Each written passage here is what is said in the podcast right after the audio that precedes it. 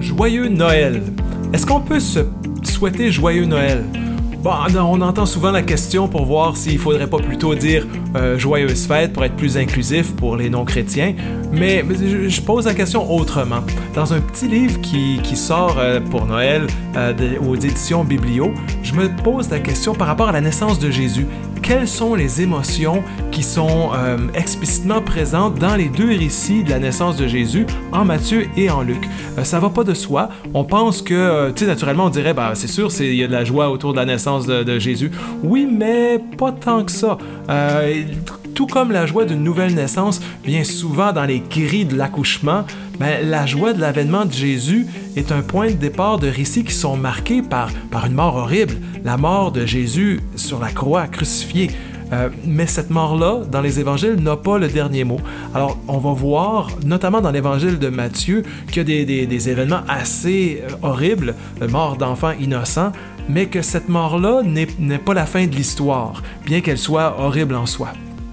Donc, je vous invite d'acheter ce petit livret-là pour aller explorer plus attentivement ces questions de, des émotions, euh, du rapport affectif à la naissance de, Jésus en Matthieu et en Luc. Mais bon, euh, dans ce podcast, on va faire un, petit aperçu. Alors, on va plonger d'abord en Matthieu, puis après ça chez Luc. En, Matthieu, moi, j'aime parler de la, du récit de la naissance de Jésus en Matthieu comme le Dark Side of Christmas, parce qu'on voit tout, le côté obscur. Euh, on est loin de la joie qu'on associe à la, fête de Noël. Dès l'annonce de la naissance de Jésus en Matthieu, on voit qu'il y a des choses qui, qui, vont pas tout à fait correctement. on a un Joseph et Marie qui sont mariés, qui sont pas encore en train de vivre ensemble, donc dans une première étape du mariage. Et là, Joseph découvre qu'elle est enceinte et se demande qu'est-ce qui se passe derrière ça? Euh, et dans, dans, le récit, il va la répudier secrètement. Mais dans la culture biblique, euh, l'adultère, ben, c'était pas un divorce, c'était pas une séparation euh, publique ou privée. Là. Euh, non, en Deutéronome 22, on nous dit que une femme adultère doit être lapidée. Donc, Marie et son futur enfant sont en danger de mort. Et même si Joseph fait juste la répudier, ben, tout l'honneur est si important dans ce contexte-là et un contexte clanique comme ça, un petit clan, un, petit, village, tout le monde se connaît. Puis là, ben, si elle est répudiée par Joseph, qui, qui va, s'occuper d'elle? Avec, avec quelle euh, personne va-t-elle pouvoir vivre? Doit-elle revenir avec ses parents? Pourrait-elle se remarier? Euh, ou au contraire, va-t-elle être exclue, vue comme une femme adultère qu'il qui, faudrait lapider? Donc, bref, euh, l'enfant est en danger de mort et la mère aussi, dès le début en, en Matthieu. Puis, bon, on rentre dans le récit de la naissance comme telle, où qui est centré autour de, l'opposition entre l'enfant vulnérable qui vient de naître à Bethléem, un petit village, tout juste quelques kilomètres à côté de la Jérusalem, centre politique, économique, religieux de l'époque, avec le roi Hérode. Et et le roi Hérode et Jésus sont tous les deux qualifiés de roi des Judaïos, roi des Juifs ou roi de la Judée. Euh, donc on a deux personnages qui occupent la même fonction dans le récit et ça cause problème. Euh, tout comme dans la dans, l'histoire, on sait euh, par d'autres auteurs que le roi Hérode était avait toujours peur de perdre le pouvoir et était prêt à tuer n'importe qui, sa famille et sa belle famille, n'importe qui des enfants. Donc dans le récit, ça, c'est, euh, on a ça aussi en Matthieu. il va tuer les enfants de Bethléem et c'est, c'est quelque chose d'absolument horrible, ce massacre des enfants de Bethléem. Matthieu, pour donner voix à, cette horreur, va citer Jérémie, euh, chapitre 31, verset 15. N'est-ce pas une plainte qu'on entend en Rama, des pleurs amers? C'est Rachel qui pleure ses enfants. Elle refuse d'être consolée car elle les a perdus. Pour Jérémie, Rachel est la mère symbolique d'une nation qui pleure pour des enfants qui sont morts. Tués, bon, on n'est pas trop sûr. Est-ce que, est-ce que c'est l'invention euh, en Assyrie du royaume du Nord ou la déportation vers Babylone au royaume du Sud?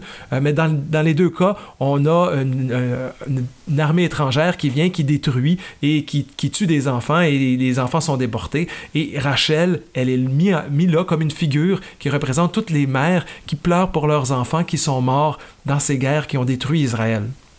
Mais en Matthieu, on, fait appel à cette, image-là pour parler de la réaction face à la destruction, au meurtre des enfants innocents à Bethléem. Donc, en Matthieu, Rachel pleure pour les enfants tués injustement par Hérode. On a ce dirigeant, le roi Hérode, qui joue un peu le rôle du tyran injuste et sans pitié. Ça évoque à quelque part le pharaon dans le livre de l'Exode, qui lui aussi veut, ne, veut tuer les enfants mâles des Hébreux. Euh, et bon, il n'y a pas de, citation explicite du livre de l'Exode. On ne dit pas que directement que Hérode est le pharaon, mais il, joue le même rôle dans le récit. Euh, et à quelque part, euh, tout comme Moïse qui réussit à, survivre malgré tout, ben Jésus aussi va survivre malgré tout, malgré la mort des enfants innocents. Et on a quelque chose comme une fenêtre sur qu'est-ce qui s'en vient, dans le sens que le début de l'évangile de Matthieu et la fin se ressemblent. On a dans les deux cas des autorités politiques religieuses de Jérusalem qui veulent faire tuer Jésus et à quelque part qui ne réussissent pas euh, au, au, début de l'évangile puisqu'ils vont s'enfuir en Égypte. Donc Jésus et sa famille vont devenir une famille de réfugiés, euh, tout comme on en a encore aujourd'hui. Et à la fin de l'évangile, c'est pas la fuite, il va se faire crucifier, il va mourir, mais il y a ce grand renversement qu'est la résurrection. Donc, à quelque part, euh, Dieu relève Jésus crucifié. Euh, L'Empire réussit pas à garder Jésus mort. Euh, donc, il y a, ce, grand renversement-là qui est anticipé dans le récit de la naissance de Jésus, qui, est un récit où on a la mort d'innocents, mais qui, que cette mort-là n'a pas le dernier mot on a une image très différente avec les mages. Les mages qui viennent de l'étranger, qui vont à Jérusalem, euh, qui suivaient l'étoile. L'étoile qui, tout d'un coup, quand ils arrivent à Jérusalem, ils ne la voient plus et posent la question où, l'enfant euh, doit naître, le, roi des Juifs? Puis, bon, ils vont avoir euh, le roi Hérode qui va entendre la question, poser la question à ses, scribes et ses prêtres, et il va avoir la réponse, c'est à Bethléem. Ils vont donc quitter Bethléem vers, euh, quitter Jérusalem pour aller vers Bethléem et ils vont l'astre va revenir. Dès qu'ils sortent du lieu de la noirceur de Jérusalem, ils voient à nouveau cet astre qui vont les conduire jusqu'à la maison de l'enfant. Et en voyant cet astre qui les conduit à la maison, je cite, euh, en la voyant, ils furent remplis d'une très grande joie. Donc, euh, au verset 10 du chapitre 2. Donc, il y a une très grande joie qui est au cœur de ce récit-là, qui est éprouvé par les mages, parce que ils voient l'astre qui les mène à, la quête, leur quête, ils, vont, ils vont réussir à, la mener à bien. Ils cherchaient le roi des Juifs qui vient de naître, ils le trouvent, ils vont s'incliner, se prosterner devant lui et lui apporter des cadeaux.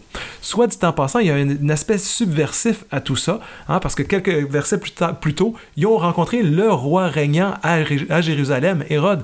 Ils ne se sont pas prosternés devant lui, ils ne lui ont pas offert des cadeaux. Or, des délégations politiques étrangères normalement, on faisait ça. On, a ça dans les textes de l'Antiquité où les, délégations étrangères se prosternent devant le roi, lui apportent des cadeaux. Mais ils ne le font pas devant Hérode et vont le faire devant cet enfant dans un village quelques kilomètres à côté. Et finalement, au lieu de revenir à Jérusalem pour avertir le roi de ce qu'ils ont découvert, ben, ils s'en vont par un autre chemin.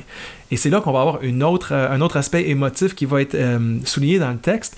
Euh, le, récit montre que Hérode, verset 16, se rendit compte que les savants s'étaient moqués de lui. Il entra en une grande colère. donc cette grande colère-là est là et, elle contraste avec la grande joie des mages quelques versets plus tôt. Et c'est cette colère-là qui va amener Hérode à faire tuer les enfants de Bethléem pour essayer de, d'en finir là avec ce Jésus qui pourrait devenir roi des Juifs alors que c'est lui qui l'est. Euh, Bon, même si la rencontre entre les mages et l'enfant ne dure qu'un seul instant, ben, il y a des renversements dans ça qui sont importants. Ça, permet de remettre en question la royauté d'Hérode. Est-ce que c'est vraiment le roi légitime? Normalement, un roi euh, devrait s'occuper de son peuple, et en particulier les plus petits de son peuple, et c'est absolument pas le cas ici, il cherche à les tuer. Euh, et, donc, il y a toutes sortes de renversements dans ce moment-là. Les puissants, les savants officiels sont, sont devenus impuissants et insensés. Puis, puis oh, donc, ils sont comme une espèce de, de bouffons de, la farce. Et à l'inverse, ben, les mages deviennent des figures d'une sagesse populaire. Ils interprètent les signes euh, et se jouent du pouvoir autoritaire, euh, se mettent en mouvement pour trouver un roi différent complètement vulnérable à l'opposé d'Hérode qui naît parmi le peuple. Euh, je vous invite à aller voir, euh, à écouter un autre podcast que j'ai fait sur euh, Matthieu chapitre 2 à partir d'un regard carnavalesque de Michael Batkin, de voir comment tout ça, ça peut être vu comme un carnaval où toutes les postures sont inversées. Mais là, aujourd'hui, ce qu'on souligne, c'est les émotions qui sont associées à tout ça. Donc, comme je disais en Matthieu, finalement, ben, l'enfant est ce roi-là à l'inverse d'Hérode. Euh, en Matthieu, on va avoir cette fameuse parole les derniers seront les premiers. Ah, c'est pas juste Céline Dion qui chante ça. Euh, c'est quelque chose qui est très important dans les évangiles. Les derniers seront les premiers, le crucifié sera le ressuscité, l'enfant vulnérable, à quelque part, est le roi légitime. Et Hérode qui cherchait à faire tuer Jésus, ben, c'est lui qui meurt au chapitre 2. Donc, ultimement, Jésus, exécuté par le pouvoir euh, en place, ben, reste pas mort. Il est ressuscité. Il y a un renversement complet. Et on a comme un clin d'œil dès la naissance de Jésus pour nous faire comprendre l'identité de, ce Jésus et, nous faire anticiper un peu qu'est-ce qui va se passer dans le reste de l'évangile de Matthieu. Maintenant, allons vers Luc. Alors, faut pas se faut pas se scandaliser que ce soit un récit très différent. L'important, c'est, je pense pas ni l'un ni l'autre euh, ne révèle quelque chose de très euh, exact au niveau de l'historicité de l'histoire. Je pense que c'est des récits qui ont une valeur beaucoup plus théologique que historique. Il, nous essaie de nous parler de qui est, qui est ce Jésus, quelle est son identité profonde. Pas nécessairement de décrire exactement qu'est-ce qui s'est passé à sa naissance euh, au niveau historique. Donc on raconte ces récits-là pour, dès la naissance de Jésus, mettre en place qui va devenir ce Jésus au fil du récit qu'on est en train de construire. Donc en Luc, on est peut-être plus familier avec l'histoire de Luc parce que c'est l'histoire qu'on va raconter lorsqu'on va à, l'église à, Noël. on lit l'évangile de Luc, le chapitre 2. Euh, donc on, va voir ça et, peut-être qu'on le lit particulièrement parce qu'il y a quelque chose de beaucoup plus joyeux en Luc qu'en Matthieu. Euh, la joie commence dès l'annonce. Alors au chapitre 1, verset 28, quand l'ange s'adresse à Marie, il va lui dire, Réjouis-toi, le Seigneur t'a accordé une grande faveur, il est avec toi. Donc, il y a un impératif de réjouissance qui anticipe, bien entendu, la joie de la venue de Jésus. On est, juste à l'annonce de, la conception, mais on, a déjà cet impératif de se réjouir, qui est fait d'une façon. On, prend les mots d'un texte prophétique du livre de Sophonie, un prophète de l'Ancien Testament, qui a un verset très similaire. En Réjouis-toi, ville de Sion, criez de bonheur, gens d'Israël. Réjouis de tout ton cœur, Jérusalem. Sophonie, chapitre 3, verset 14. Donc le prophète Sophonie parle d'un temps qui suit la destruction. Il reste juste un, petit groupe de gens, des hommes pauvres, qui cherchent refuge dans le Seigneur après un temps de difficulté. Jérusalem est invité à partager la joie de son Dieu qui va venir à sa rencontre et, et renouveler le tout. Donc, en reprenant le prophète Sophonie, l'évangile de Luc laisse entendre une restauration joyeuse qui, est en train de s'accomplir. Le Seigneur vient en Marie habiter au milieu de son peuple. Elle représente à quelque part ce, peuple qui, accueille son Seigneur. Donc la salutation joyeuse de l'ange se poursuit par une affirmation que le Seigneur est avec elle. Une formulation qu'on retrouve souvent dans l'Ancien Testament quand, le Seigneur fait appel à quelqu'un, il veut dire qu'il va être avec lui durant sa mission. Ben, la réponse de Marie, ben, c'est qu'elle est troublée. C'est une réponse, on pourrait dire, normale. Euh, les prophètes dans l'Ancien Testament, ben, les autres personnages aussi, quand ils ont une apparition du Seigneur, ben, souvent c'est la crainte, la peur qui, est la réaction normale, affective à, cette rencontre qui dépasse euh, le, cours naturel des choses. Dans le livre de Sophonie, chapitre 3, toujours versets 16 à 17, ben, on, a, on un, élément qui, qui tente de rassurer. N'aie pas peur, ville de Sion, ne te décourage pas. Le Seigneur ton Dieu est au milieu de toi. Encore une fois, cette invitation à ne pas craindre, puis le Seigneur qui est au milieu de ça. Donc, on, passe de la... Et, par la suite, quand on continue le, livre de Sophonie, euh, je, vous invite à le lire d'ailleurs, ben, on passe de la crainte à la danse, au cri de joie, grâce à l'amour de Dieu qui se renouvelle, malgré tout. En Luc, ben, à l'annonce de la naissance, l'ange nous rassure Marie aussi. Il lui dit N'aie pas peur, Marie. Puis il reprend le style des annonces de la naissance de l'Ancien Testament pour lui dire qu'elle aura un fils nommé Jésus.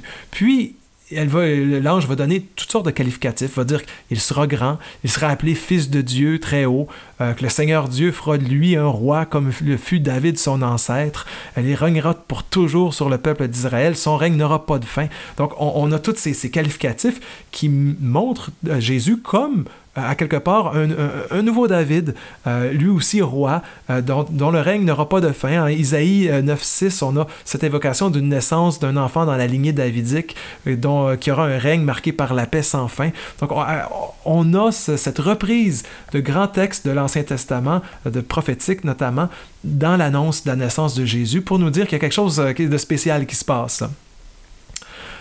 et bon, qu'est-ce qui se passe par la suite? Ben, c'est une, rencontre toute simple. Marie, qui est enceinte, va rejoindre Élisabeth qui est aussi enceinte. Alors on a une espèce de diptyque. Euh, autant Marie a eu cette annonce euh, de la naissance de Jésus, Élisabeth a aussi eu une annonce dans un contexte assez particulier de, Jean-Baptiste qui, euh, qui, va naître en elle. Alors les deux, Marie va chez Élisabeth pour passer du temps, des mois avec elle. et, on parle de ça comme la visitation dans le monde catholique. Et cette visitation-là, je, pense qu'elle est un chemin spirituel qui peut nous inspirer aujourd'hui, surtout après ces années de pandémie euh, où on n'avait même pas le droit de se visiter les uns les autres, euh, prendre le temps de, marcher ensemble, mais pas juste de marcher ensemble, d'aller chez l'autre, passer du temps, manger ensemble, vivre ensemble euh, pendant trois mois comme Marie et Élisabeth, je pense que ça peut ouvrir ça, peut ouvrir nos vies à quelque chose de particulier qui sort de nos, conceptions un peu métro, boulot, solo de la vie et, c'est les rencontres dans les textes bibliques, c'est toujours des opportunités pour vivre un moment divin. Lorsque deux personnes se rencontrent, il y a un espace qui s'ouvre et, qui s'ouvre sur le spirituel. Peut-être le prototype de cette rencontre spirituelle-là, c'est Abraham en Genèse 18 qui accueille des étrangers avec un festin sous le chêne de Membré. Et finalement, ces étrangers-là, c'est Dieu lui-même avec ses anges. Donc, il y, a, quelque chose qui, est connu quand on, voit des personnages dans la Bible qui se rencontrent. Il y a quelque chose qui va se passer. Ils vont se parler entre elles et, ils vont voir euh, l'accomplissement des promesses euh, qui s'accomplit ici. Dès que Marie arrive chez sa parente, ben, la rencontre est pleine d'émotions et d'Esprit Saint. L'enfant qui est en Élisabeth ressent ce qui se passe, bondit en elle, et à ce moment-là, elle est remplie de l'Esprit Saint. Elle pousse un cri et dit une phrase à Marie qu'on répète encore aujourd'hui, Tu es bénie entre toutes les femmes, béni aussi est l'enfant que tu portes. Euh, une simple salutation qui mène, qui, qui, mène à la joie, l'allégresse, l'effusion de l'Esprit, euh, une parole renversante. C'est quand même quelque chose, bon, euh, c'est naturel, hein, on peut ressentir un enfant dans, le ventre d'une femme qui est en train de, grandir, qui peut bouger, mais là, ici, c'est ce, ce mouvement de l'enfant en elle porte un sens, une signification. C'est pas juste un mouvement euh, naturel. Il y a quelque chose où d'une il y a un affect qui passe. Euh, l'enfant ressent la, joie de l'événement, l'importance de cette rencontre-là et bondit de joie. Euh, donc, on, comme je vous disais, en Luc, on est dans la joie, cette joie de la rencontre. Et Marie, euh, elle réagit de cette façon avec un, une hymne, un cantique qu'on appelle le Magnificat, euh, qu'on répète dans la prière souvent euh, chez, les chrétiens. ça commence Mon âme exalte le Seigneur et mon esprit s'est rempli d'allégresse. Alors l'exaltation, l'allégresse, on, on est toujours dans cette grande joie-là. Mais pourquoi? Et c'est là que ça commence à être intéressant, à cause que Dieu, mon Sauveur, a porté son regard sur son humble servante. Et le cantique de Marie souligne la bonté de Dieu qui intervient avec la force de son bras pour jeter les puissants en bas de leur trône et élever les humbles pour combler les affamés et renvoyer les riches les mains vides. Donc on a vraiment comme un, portrait double. D'un côté, les riches et les puissants, de l'autre, les humbles et, qui, ont faim, et, et, un renversement complet qui est annoncé par Marie dans cette espèce de d'hymne prophétique. Puis bon, euh, on pourrait dire avec un regard un peu moderne que c'est pratiquement marxiste qui se passe là. Il y a vraiment quelque chose d'une séparation des classes et qui a un renversement dans lequel Dieu prend position pour les plus faibles et que euh, Marie, à quelque part, anticipe le renversement qui va arriver dans l'évangile qui va, suivre. Donc, on, est dans un événement très personnel de, femmes qui se rencontrent, qui sont enceintes, qui se parlent peut-être de leur nausée et tout ça, mais ce qu'on a dans le texte, c'est pas ça, c'est un, un texte prophétique. Marie parle comme un prophète avec des mots de l'Ancien Testament, encore une fois, pour nous annoncer, euh, pour d'une part montrer comment ça s'accomplit, tout ce qui, était ce, qui, ce qui avait été annoncé précédemment par les Écritures, mais pour annoncer aussi ce qui s'en vient euh, dans le renversement du royaume qu'on verra. Euh, donc, Élisabeth, une femme stérile, ménopausée, Marie, une fille vierge, sont enceintes de façon inattendue et il y a quelque chose qui, qui arrive dans le quotidien, qui, qui amène complètement ailleurs, qui, qui bouleverse le quotidien et qui, qui amène quelque chose de joyeux. Alors, comme en Matthieu, la naissance de Jésus en Luc euh, part d'un déplacement forcé? En Matthieu, on se rappelle, c'était le déplacement en Égypte. Il, devait s'enfuir euh, du massacre d'Hérode. Euh, bon, on, voit toute la difficulté. Hein, imaginez naître, à accoucher, alors que vous, vous fuyez la, guerre pour aller dans un autre pays. C'est horrible. En, Luc, on a ça aussi d'une autre façon. Il y a un, décret de César Auguste, rien de moins, l'empereur, qui, qui et, Marie doit se déplacer de Nazareth à Bethléem alors qu'elle est enceinte de neuf mois. Euh, il n'y a pas d'automobile ou d'ambulance.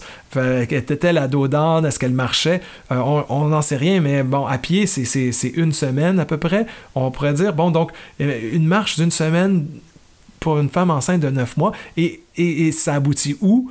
Il n'y a même pas de place dans, dans, les maisons de Bethléem pour les accueillir. Elle, va accoucher dans la marge sociale complète.